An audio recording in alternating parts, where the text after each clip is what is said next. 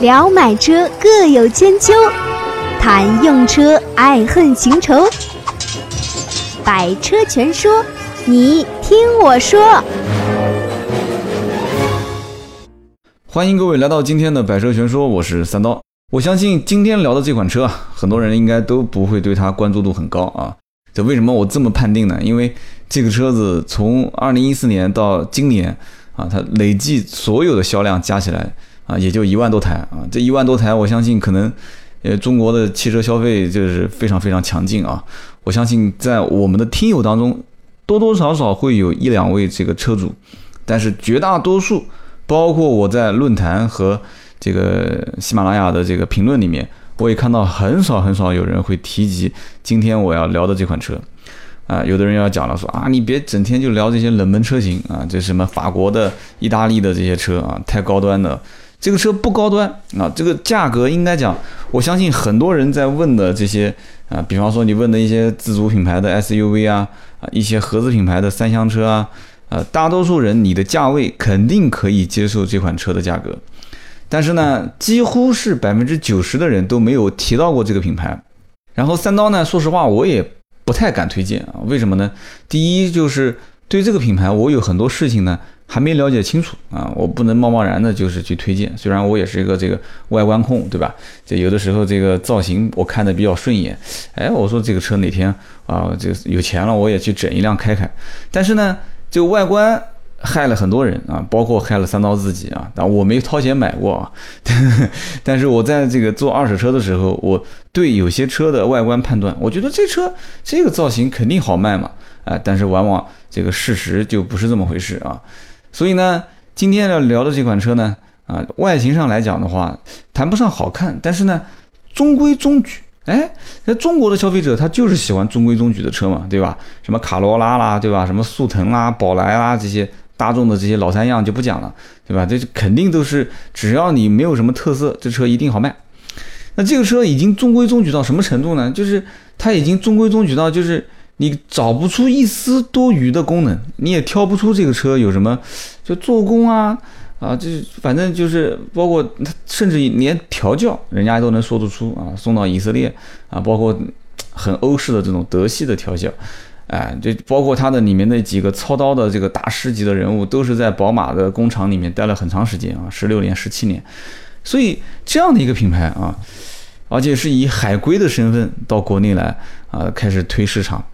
而且呢，主要打的市场还不在国内，还在欧洲，啊，我就一直想不通，这个这个品牌就一直没起来。所以今天这期节目呢，我们就一起聊一聊啊，就大家在一起，我们互相扯一扯，就这个品牌为什么在国内就一直做不起来啊？估计说到现在，可能有些人就大概知道你要说什么了啊。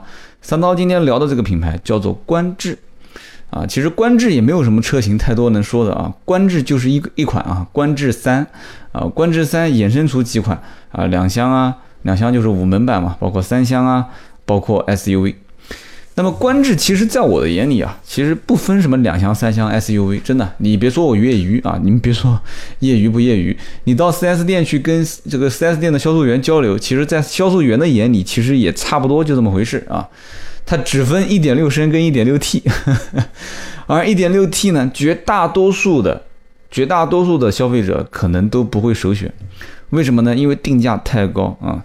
我说句实在话，因为南京这边观致店的总经理是我的啊以前的老同事，也是我的老战友，关系还不错。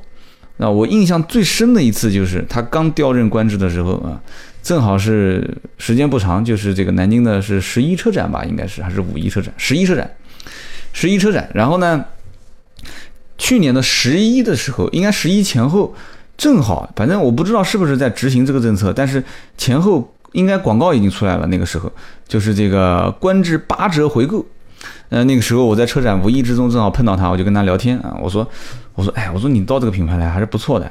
我说这个品牌你刚来，你看厂家用这么大的一个一个一个动作，八折回购。很多人其实对八折回购估计没有什么感觉，但是那个时候我已经开始啊，就二手车这个行业很多的一些门道啊，我开始慢慢慢慢就就了解清楚了。八折回购是什么概念啊？正常的合资品牌的热门车型啊，几个关键型的这个关键性的这个这个关键词，大家一定要听好了啊。几个热门品牌的合资品牌的热门车型啊，热门品牌，比方说什么呢？德系就不用讲了，对吧？然后呢，热门车型是什么呢？就像速腾啊，啊什么迈腾啊这些，就是老三样，包括什么老老老捷达啊、桑塔纳啊，这些车子是属于热门品牌当中的热门车型，那么它才可能保值啊，保值到什么程度呢？一年内，一年之内。也就基本上在八到八点五的这个百分比啊，百分之八到百分之八十到八十五，去折算成二手车的价格去去销售啊。有人讲说，那一年之内，那一天两天那也算一年之内啊啊，这个我们就不咬文嚼字了啊，我们就正常按半年。半年以上到一年之内，大概这个位置。你说你今天刚买，明天就要把它卖掉，那这种有的时候偶然可以卖个几乎跟原价差不多的这个价格啊，就是你的新车发票价。但是对于合资品牌，观致其实也不要太 太这个这个。等会儿我们会聊这个事情，就是它为什么卖的不好，其实跟他们的这个拍脑袋、拍胸脯、拍屁股的这个领导有关啊。这领导是谁我不知道，但是我我至少从我一个。一个就不不能讲业内人士吧，就是一个对汽车市场还算业余了解的啊，这么一个人。包括消费者来讲的话啊，观致曾经我也跟身边的几个哥们儿也也聊过这个车，说哎，这个观致我比较感兴趣啊，然后跟他聊一聊，我也顺道就了解了一下这个车。包括你想，我后来跟观致的总经理都以前老同事嘛，我就跟他聊一些这里面的事情，所以以至于我对这个品牌有的时候不太懂。真的，现在我已经看的基本上还算有点懂了。我回头跟大家继续往下聊，就是说，他当时刚上市的时候啊，这个车子我一直就想不通，他到底是以什么样的身份来上啊？你说你是自主品牌的高端，那你就自主品牌高端，你就你就，对吧？你你爹是谁，妈是谁？完了之后呢，你你你是以什么样的身份来来来做？你像吉利吗？对吧？吉利做博瑞。帝豪他也没说他不是吉利，对不对？他就还是正常卖嘛，对吧？这博瑞就博瑞就是了，价格拉低一点不就 OK 了嘛，对吧？但是这个观致就不行啊，观致不行到什么程度呢？很任性，他连奇瑞的经销商，就因为他本身这些不用讲嘛，大家都知道嘛，对吧？叫奇瑞，这个我讲的小声一点啊，就是就是他本身他就连奇瑞的经销商都不允许参股观致的这个店，就是不允许投资。这个就很恐怖了，因为奇瑞，我我之前讲过嘛，就是尹同耀的这个是吧？占下来这个整个奇瑞这一整套的这个发家史啊，就是奇瑞的经销商的网网点的布局，也是经过一再一而再再而三的调整啊，这中间也走了很多人啊，走走流流。但是呢，奇瑞的经销商毕竟在国内的自主品牌，还是绝大多数的城市都能看到，不管是一线就不用讲了啊，二三线甚至四线城市都有，但是。这个观致的经销商如果不用奇瑞的经销商去拓展，你像就五菱嘛，啊五菱，五菱后来做了这个通用五菱，哎出了几款车，哎就不错嘛。宝骏，哎宝骏他就把五菱的经销商，哎欢迎你加入宝骏，哎就很快就在五菱旁边就建了宝骏的 4S 店。但是奇瑞就不允许他的经销商去投观致，那么好，那就重新招商。其实这个重新招商，大家心里都懂的嘛，就就是。真的是一点都不让插手吗？我倒不相信啊，那我没有严格去考证这个事情啊。但是南京确实是，南京就一家啊，南京这一家还真的就不是这个奇瑞的经销商啊。那么怎么办呢？那么就必须得去招，招的话呢，这个官制的建店成本是多少呢？八百到一千万。这个八百到一千万，可能很多人也没有概念。八百到一千万是什么概念呢？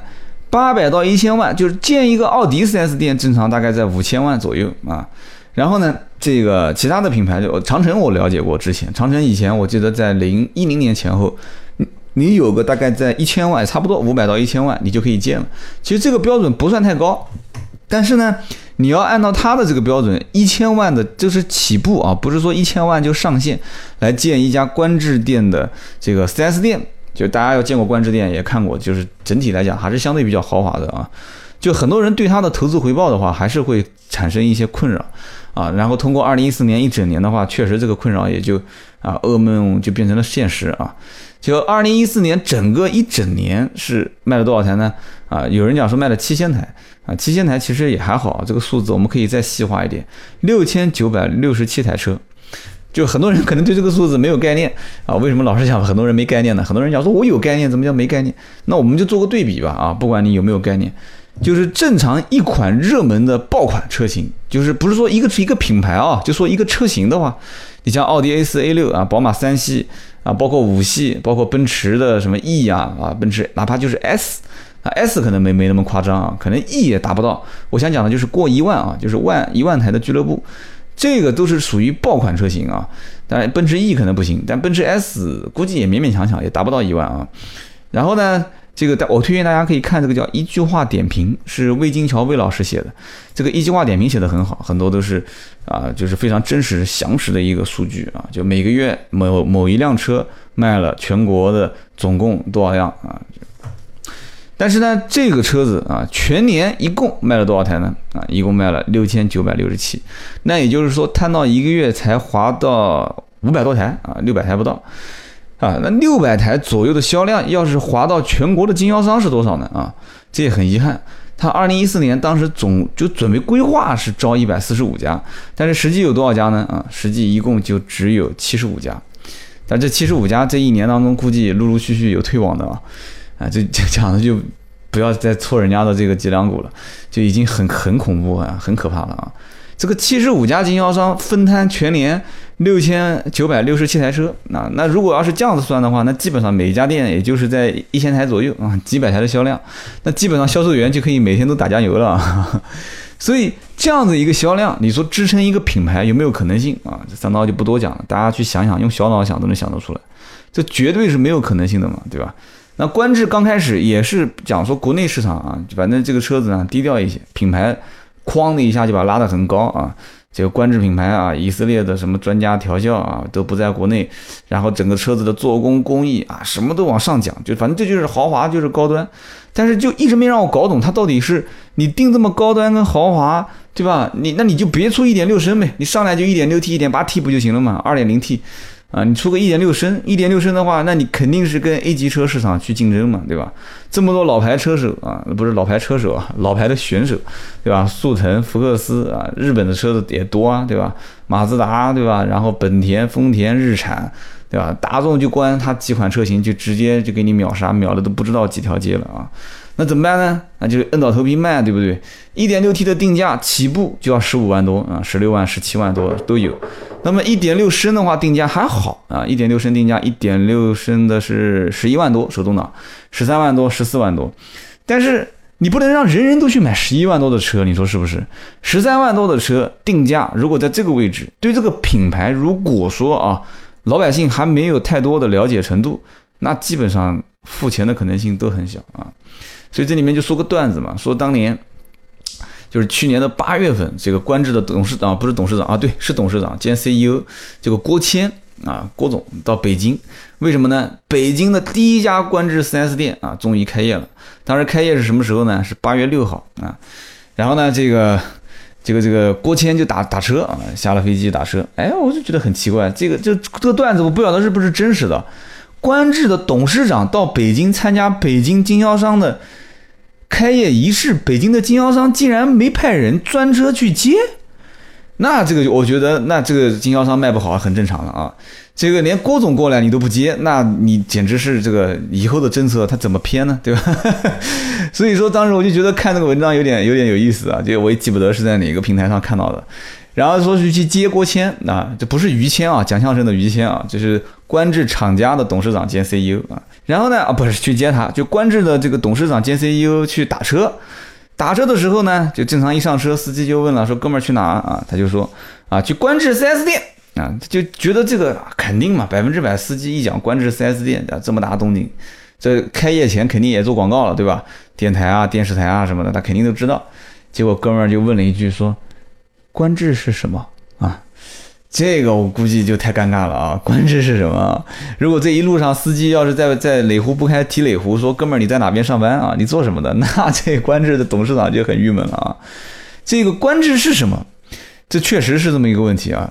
为什么呢？因为出租车司机一般都是哲学家啊，他一般都会问三个问题啊：哥们儿从哪里来啊？你要到哪里去啊？你是谁啊？如果这三个问题当时在这个车上郭谦都被问到的话，那基本上他就很郁闷了啊！所以说。就很尴尬的一个问题，就是观致是什么？确实，观致是什么很难回答啊，很难回答。这个车子本身啊，一年多来卖的也是啊摇摆不定。整个目标，其实我按我讲市场定位也是摇摆不定。就整个做法让我也看不懂。那前段时间出新闻又出来了，说观致欧洲一共卖了多少台车呢？二零一四年一共卖了五十一台车，结果呢，网友又调侃，网友怎么调侃？网友调侃说这五十一台车肯定是厂家啊押给 4S 店的试驾车。哎呦，今天这段子不能再讲了，讲到估计观致厂家就要就要崩溃了啊！但这都是事实啊，为什么呢？想和三刀互动，你也可以搜索微博、微信“百车全说”。其实造这个车的这些人，其实他我都能想得到他是怎么想的。这个产品没什么问题，对吧？确实没什么问题。这几千台车啊，也经得住一年的考验啊，也确实没什么问题。然后呢，这个用材用料也不错，对吧？然后呢，这个车子整体外形，中国人你不是要中规中矩吗？那我就中规中矩了，对吧？那国外车子中规中矩的卖的不也挺好吗？啊，总整个从外形包括内饰，内饰极其像大众跟宝马，就极其像这种德系车的那种感觉。就我我一进去感觉像宝马，那个时候我不知道这个车跟宝马有什么关系，我觉得半毛钱关系都没有。啊，后来发现哦，原来这个车子的一个这个老大啊，就是那个人叫啥名字呢？我也记不得了啊，叫叫哦叫姓姓董是吧？好像哦董显全好像就是金字旁一个全。就这哥们儿就是宝马出来的啊，在宝马待了有十七年啊，就在宝马也参与过三系、五系、七系、八系，甚至 Z 系的研发啊。然后呢，也做过什么这个结构动力学啊、噪声振动学，哎，搞不懂，反正就是一系列的。十七年在宝马待过啊，然后结果就操刀上这个观致。所以观致这个车子，不管从外面看还是你坐在里面看，你都会有一种感觉啊。如果大家对一个词还印象比较深的话啊，我记不得是什么车，当时做广告就一直在讲。啊，叫做包豪斯设计理念啊，这个包豪斯设计理念讲的还确实是有那么一点道理啊，因为德系基本上都受这个包豪斯设计理念的影响，就是线条一般都很简单，而且直来直往，就里面大部分的内饰设计啊，当然，现在慢慢慢慢，因为整个开始啊，就超现代化啊，开始走这什么流线型啊，然后开始做的这个越来越豪华，就是包豪斯的这种理念，实用性的理念，而且线条质感非常的。就怎么讲呢？我我不懂设计啊，就是给我的感觉就是线条直来直往啊，就没有那种很花俏的多线条、很凌乱的感觉。你去看观致这个车，其实就是这么一种感觉啊。那么开起来其实也很稳啊，这车我也试过，当然了，离今天已经很遥远了。我记得好像是哪期节目我提到过一次观致，然后没几天我就去试了一下这个车。其实车子呢，当然试的公里数也不是很多，车子感觉还是比较稳的。开起来呢，也是属于悬挂偏硬朗一些，然后整体的座椅也是偏硬朗，就是它给你开的感觉就像是一个欧洲车啊。当然了，这个不是说对它有多高的评价，就这个车不是让你去坐的非常非常舒服，偏日系的这种感觉。自主品牌当中也有一些车开起来呢，刹车也软啊，座椅也软，但这个车的整体调校就是偏硬朗。那这个车子的配置怎么样呢？其实入门版的配置呢，啊，很多网站上也在讲说还不算太有诚意。对吧？十一万多的定价也不算也不算低吧，对吧？优惠幅度正常两万块钱左右啊。这个车子让完之后九万多的价格其实也不便宜，因为在自主品牌一点六排量这种，如果是把它当自主品牌来看的话，一点六排量能买到的车太多太多了，是吧？啊，不是一点六的排量能买到，就是十万以内，或者说七八万以内都能买到这种排量的车，而且现在很多都是直接上一点五 T。所以一点六升的这个价格啊，定到这个位置，我觉得其实空间应该还是能有啊。但是没办法啊，中国人现在买车就是这样。当然了，你别说中国人，放到欧洲，欧洲人买车也是这样，对吧？也不买单，一年就卖了五十多台啊。有人还说是试驾车。所以我是怎么认为的呢？其实这个车子好坏先不放啊，就不说，先放一边。市场的定位和营销是绝对的一个败笔啊，相当相当失败的一个败笔啊。包括回购这个计划，其实回购在我看来的话，也是一个其实怎么说呢？我觉得是一个此地无银三百两的一种感觉啊，就是你就感觉就是说，哎，你不是觉得我的车不保值吗？对吧？你不是不来买吗？好，哥们儿，我现在就八五折回购，一年以后啊，你卖给我，我我就回收回来。但是其实消费者一向都是这样的一个感觉，什么感觉呢？就是你越跟我喊免费，我就越不买啊。你越是说一年之后回购回购，哎，那我就越觉得这里面好像是有什么猫腻。所以你在网上你去搜啊，论坛里面所有关于回购的帖子，消费者是不买账的。他挑出一堆的问题啊，又是拿合资品牌跟自主品牌去比车子的这个保值率了啊，说八折其实也不算什么太保值了，然后又是去讲厂家其实是想怎么挣钱啊，说你以后总归有喷喷擦擦的地方啊，你总归是要公里数开了超了它的里程，对吧？可能他规定个八万十万啊，结果你开那个十一二万啊，但一年没有啊，就举个例子嘛，一年比方说他给你规定个三万四万，你可能就超了。也有人讲说啊，这个怎么说呢？他讲回购，其实说白了啊，就是赌你一年之内不会卖啊，这个很自信啊。其次呢，就还有一种说法，就是你卖了我也就认了，对吧？然后我再想办法把它处理到其他地方去啊。当然了，会不会翻新？一般正常厂家做的事情是不会干的啊。但经销商会不会干，这就很难说了啊。这就是很多，这就是很多车主或者说准车主真实的想法。所以说，这种营销模式是一个败笔啊。当然了。在从就是，但是他有创新，我们觉得应该是要鼓励他的啊。就之前有没有人回购，也有，但是以前的回购形式是指以旧换新，观致也做了以旧换新。但是我觉得比较奇葩的就是，你就只有一个观致三，你让人家换什么东西啊？我就一直想不通这一点啊。你只有一台观致三，你让人家换什么？你总不能两厢换三厢吧？然后旧车再换新车。不至于吧？我想应该不至于啊。你说你现在出了一个观致的 SUV 啊，那你说观致一整个什么原价置换啊，啊，这个我觉得可可行啊。啊，去年做这个活动，当然了，话讲回来，它原价置换或者是八折回购，那一年以后的话，它 SUV 也就上市了啊。但是当时买车的这些人他不知道，如果买车的时候他要去看，那也就是观致三换观致三啊。但是现在 SUV 它也叫观致三啊，也叫观致三 SUV。所以有点太实在过头了啊！我觉得缺乏包装啊，真的很缺乏关，这个不叫关啊，就是很缺乏包装。那么怎么办呢？啊，第一个，欧洲市场战败啊，灰头土脸的回来了。第二个，现在已经开放所有的奇瑞的经销商可以加盟观致，而且大力的去去去宣传啊，鼓励的这个这个这个奇瑞经销商去加盟观致，而且就近原则啊，就是限哪怕就是限电改造啊，在旁边你直接改造，我贴你钱。这个我觉得真的也是刷自己嘴巴子的这个，这个这个这个，我估计应该是前面几个大领导都换掉了。大领导如果不换，那绝对干不出这个事情啊！当然了，尹同耀应该是没换啊。这个，你要不然的话，你这不刷自己嘴巴子吗？这绝对是刷自己嘴巴子的事情啊！以前说不行啊，这个奇瑞的经销商一毛钱都不给你去投官制，现在开始啊，就是今年五月份的事情啊，这个新闻媒体都开始报道了，说啊，你赶紧来，赶紧来啊，就是限电旁边就近改造。所以这个我真的是看不懂啊！一年的时间就白白浪费掉了啊！连 DS 啊，当当年 DS 也是花了一两年时间啊，DS 都在讲说，我一定会让经销商去挣钱。当然了，那个时候只卖进口，这个我们还能理解。虽然说这个品牌也是比较，也是比较扯的一个品牌啊，但本身是比较低端，在国外也不过 DS 就是雪铁龙的一个品牌。这个双立人的标志就是两个朝上的箭头啊，双立人标志，在国外。D.S 就是用这个标志的，但是国内不行啊，要要要就定成高端嘛，那怎么办呢？就只能把这个标志去掉啊，不用雪铁龙标志，D.S 独立品牌。所以我觉得这两个品牌啊，有的时候有一点点神似，我也不知道为什么，我就感觉到有点神似。而且当年 D.S 跟观致建店的时候，最起码在南京建店的时候，哎，我还有所了解，确实好像有很多经销商参与就是咨询，但不能说叫竞标了啊，也不至于要竞标，就是参与咨询想代理的时候。这两个品牌应该很多经销商都考虑过，所以最后反正分开来两个都是啊各自的各自的经销商，那这就不多说了啊。然后现在呢啊，观致欧洲市场战败，调整到国内，所以大家从今天开始看起啊，国内观致会啊投放很多的广告，也会赞助很多的一些这个什么赛事啊、体育比赛啊什么东西的。我估计他会定位要定位到一个相对精准一些人群啊，因为毕竟已经失败了一年了嘛，对吧？失败是成功之母，他肯定已经吸取了教训。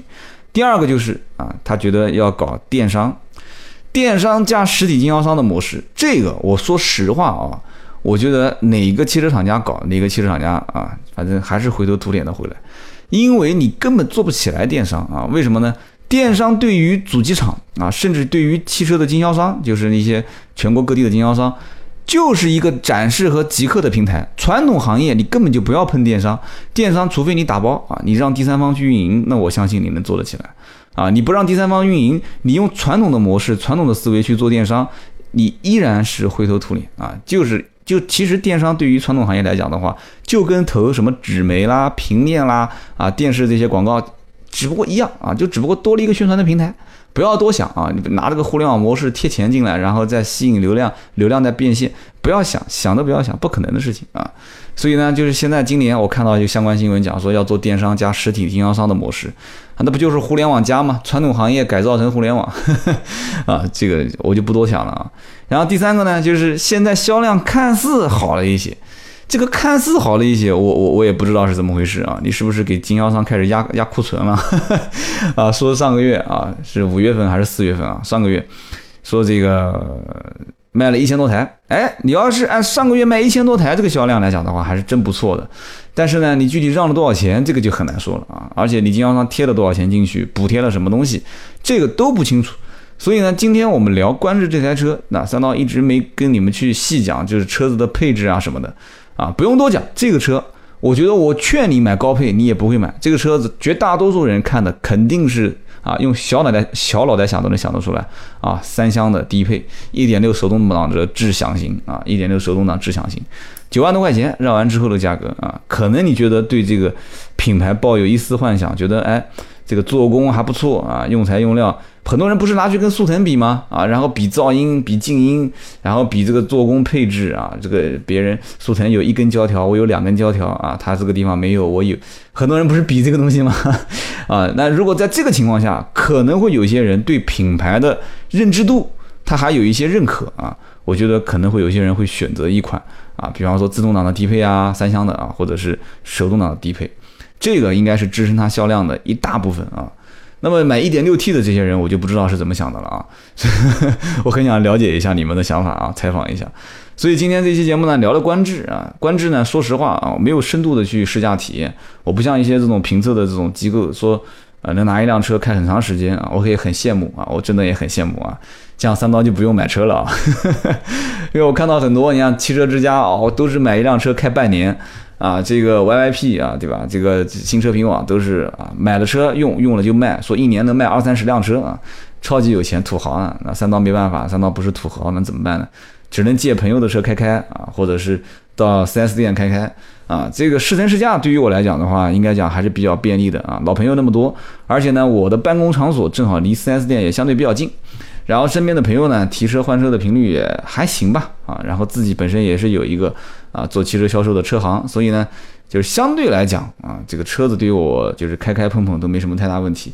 但是啊，三刀要说了，但是三刀大多数接触的还是 BBA 以上的啊，奔驰、宝马、奥迪、凯迪拉克、路虎、捷豹、保时捷啊，再往上的话，呃，我要说的话，可能有人说要我是有点装了啊，但确实是这样子的啊。所以呢，今天这期节目我们聊一聊这个。观致啊，大家听听呢，说说说的不好啊，请多见谅。如果有什么硬伤，也希望大家多多啊，把节目当中给提出来啊，在我们的评论里面，包括我们的微信服务号，再次打个小广告啊。除了评论点个赞以外啊，三刀好像要求越来越多了啊。那点赞评论去不去无所谓了啊，啊不也不能无所谓。